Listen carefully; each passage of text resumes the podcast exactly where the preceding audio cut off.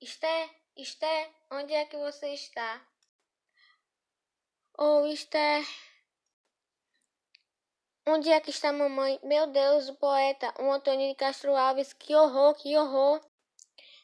Morreu, cravou um punhal no coração e desapareceu atrás do peitoril da janela, banhado em sangue. Minha culpa, minha exclusiva culpa. O poeta, mamãe, nosso vizinho lá de frente. Eu não aceitei as versos dele e ele se matou. Enterrou uma daga no peito. Por mim, só por mim. Mas ora, Esther. Agora ele se matou, mamãe. Por minha causa eu fiquei com raiva porque os versos dele não tinham dedicatória. São uma coisa vaga.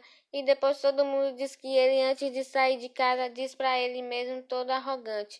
Tremei, paz de família. Dom Juan vai sair. E agora ele se matou por minha causa, meu Dom Juan. Eu vi tudo, mamãe. E eu quero morrer também. Abra essa porta, seu poeta de meia tigela.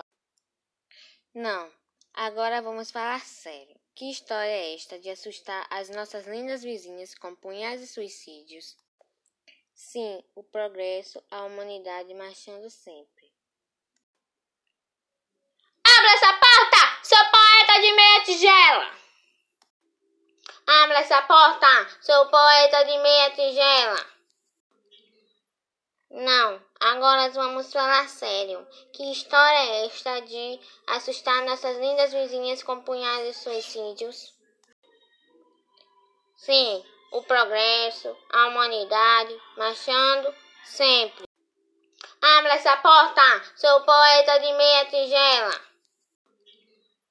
Não, agora vamos falar sério. Que história é esta de assustar nossas lindas vizinhas com punhais de suicídios?